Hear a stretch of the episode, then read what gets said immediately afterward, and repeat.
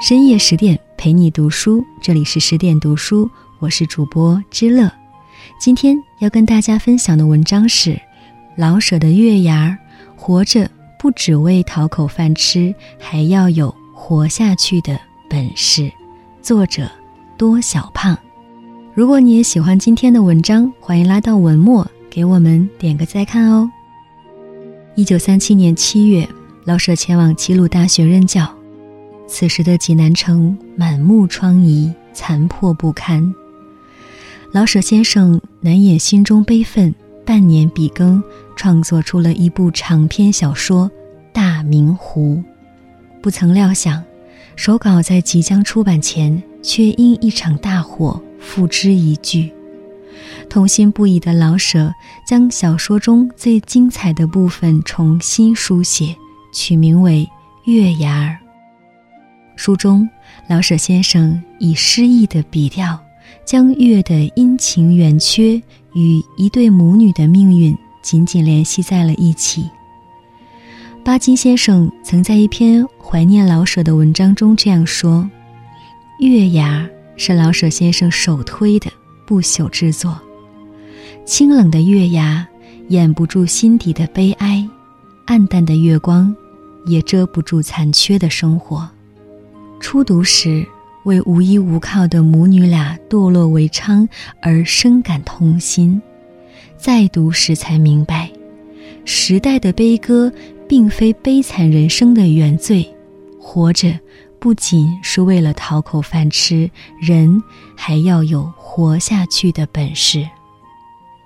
童年，在月容的脑海里，唯有两样记得最清楚，那就是饥饿。和寒冷，母亲照顾着病榻上的父亲，弥漫着药味儿，填满了逼仄的小屋。冬日的夜里，他就穿着一件短红棉袄，戴着蓝布小帽，站在门外。天上那轮浅色金光的月牙，泛着冷冷的光影。月容的心里，慢慢烙进了月牙最初的模样。直到一天夜里。月牙儿像走丢了似的，裹着轻纱，消匿在了茫茫的夜色中。屋里从未间断的啜泣声，突然变成一阵阵撕心裂肺的哀嚎。一阵嘈杂声后，众人将父亲装在一副薄晃晃的棺材里，埋到了离家很远的地方。父亲去世后，母亲耗尽了一生的眼泪。开始带着年幼的月容艰难度日。日子虽凄苦，但温热的母爱始终接济着这个一贫如洗的家。犹豫再三，母亲将陪嫁的那根银簪子送到了当铺，勉强糊口了几个月。家里又只剩下了见底的米缸，生活的体面也随之荡然无存。母亲去给人洗衣服，瘦削的背在月夜里微微颤动，连天上的月牙儿都斜了一边。洗不完的脏衣服，还有伙计们的臭袜子，让他的双手如鱼鳞一般。纵然有使不完的劲儿，也填不饱饥饿的肚子。一个黑漆漆的夜里，月牙张开微弱的缝隙，母亲。坐着一顶红轿子改嫁了。继父待他们很好，母亲的脸上逐渐有了笑意，月容也可以继续上学。然而，突然造访的幸福并没有维持多久，继父悄然无声的离开，又让母女俩陷入了绝境。飘摇无定的命数彻底击垮了母亲所有的希望。母亲头戴着花，倚在门口，沦为了一名暗娼，用卖掉的自尊换来的生活，令月容羞愧又恐惧。母亲老了，她无法启齿的温柔，似乎都成了一种讽刺。血缘间的亲密，也只留下了稀薄的气息。月容不愿面对这样的生活。更无法面对这样的母亲。这一次，母亲开口了：“她要将剩下的日子托付给一个馒头掌柜。月荣知道，从此以后，他再也没有母亲了。纪伯伦在《沙与墨》中写过：“即使是最高尚的灵魂，也摆脱不掉肉体的需要。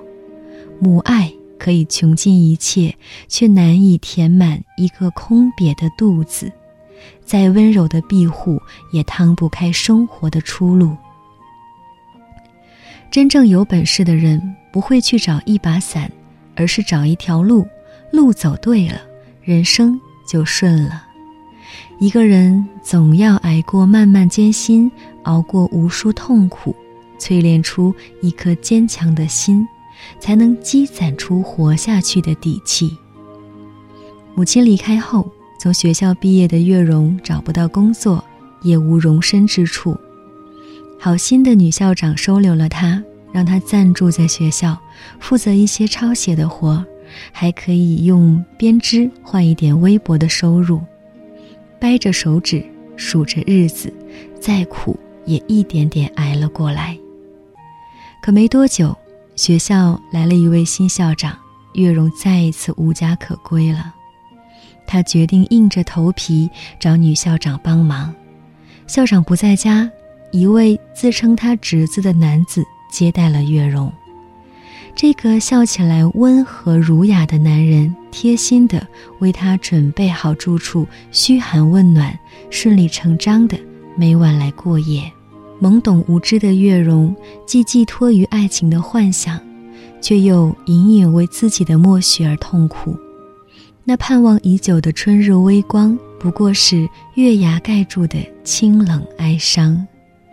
这段虽衣食无忧，却极不光彩的日子。随着一位长相似瓷人的女人到来，戛然而止。原来她是明媒正娶的妻，而月容不过是圈养的金丝雀。令人绝望的是，眼看盼来了暌违已久的自由，却也断了往后倚仗的翅膀。月容不允许自己再走母亲的老路，她决定出门碰碰运气。然而，女人的出路不外乎嫁人或被卖掉的命运。即便做女招待可以养活自己，但依旧敌不过食客的骚扰和店主的谩骂。如果说不怀好意的男人让月容愤然作色，那么与瓷人的又一次偶遇，则让她彻底看清了现实。原来，她的丈夫又一次消失了。怨声载道的小媳妇，絮叨着丈夫的不忠，竟然羡慕起月容的自由来。无家可归的自由，任人欺凌的自由，对月容来说近乎凌迟；而在他人眼里，尚有待价而沽的余地，反而值得无比庆幸。月牙的光辉冲不破黑压压的影。月容多年来坚守的信念，这一刻瞬间瓦解殆尽。人这一辈子想要挣脱命运的茧，终要走一段躲不掉的路。只不过有人选择闯出一条新路，有人却要在老路上重蹈覆辙。而月容属于后者。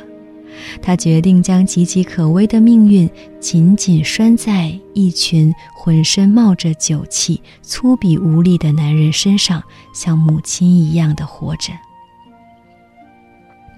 管子曾曰：“仓廪实而知礼节，衣食足而知荣辱。”这世上比囚禁人心更可怕的是失去活下去的念头，被击溃的信念。最终扯下了人性最后一层遮羞布，但惜缺失的底线不过是放任自我的借口。一个人最大的本事，越是濒临绝境，越要坚守自我，因为守住底线，方能活得心安自在。月牙终归会落下，再升起。月容的买卖出奇的好。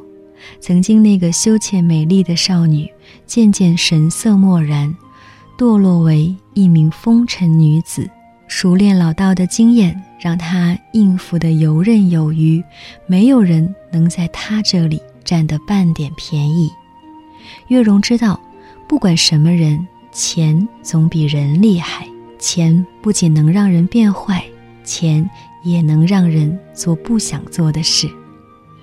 世道荒凉，金钱的气味撼动着内心的渴望。月容不惜一次次贱卖身体，抛却自尊，拼命妥协，把血和泪都揉进了风霜里。日子一久，月容就病倒了，只能眼巴巴望着天，静静等待死亡的降临。多年未曾谋面的母亲，却在某个清晨轻轻叩响了紧闭的屋门。月容风般的笑。母亲又一次被抛弃了。岁月的褶皱，除了留下一副苍老的面孔，没有留下任何值钱的东西。母女俩再也想不出活法了。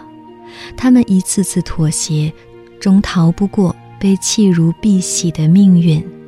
来不及咽下委屈和狼狈，母亲开始冷漠地使唤女儿，变着法续着母女俩活命的钱袋子。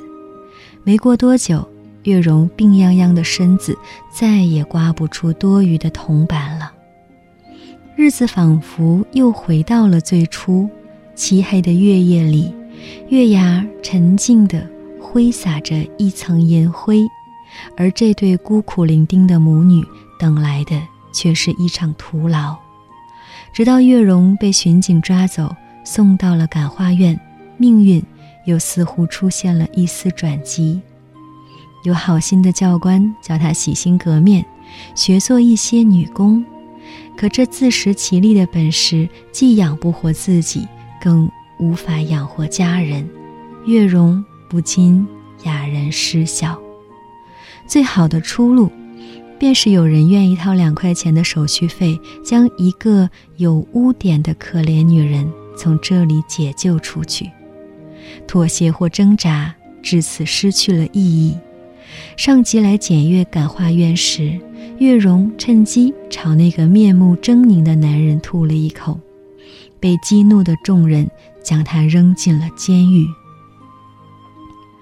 遥望窗外的天际，洁白无瑕的月牙依旧挂在那里。月容承受过的苦，顷刻也冲淡了半分，好似也没那么苦了。莎士比亚曾说过：“人们有时可以支配自己的命运，有时受制于命运。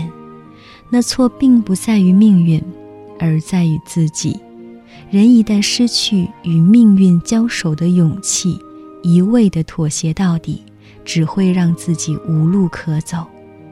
迁就欲望、选择退让的人，最终被命运的洪流裹挟，随波逐流。”人这一辈子，挺过最难的日子，命运才会变成好看的样子。老舍先生曾感怀大明湖被焚之后，我把其他情节都毫不可惜地忘弃，可是忘不了这一段，进退两难的无助，被收回的尊严与独立。时至今日，母女俩的悲剧命运依然让人沉重和窒息。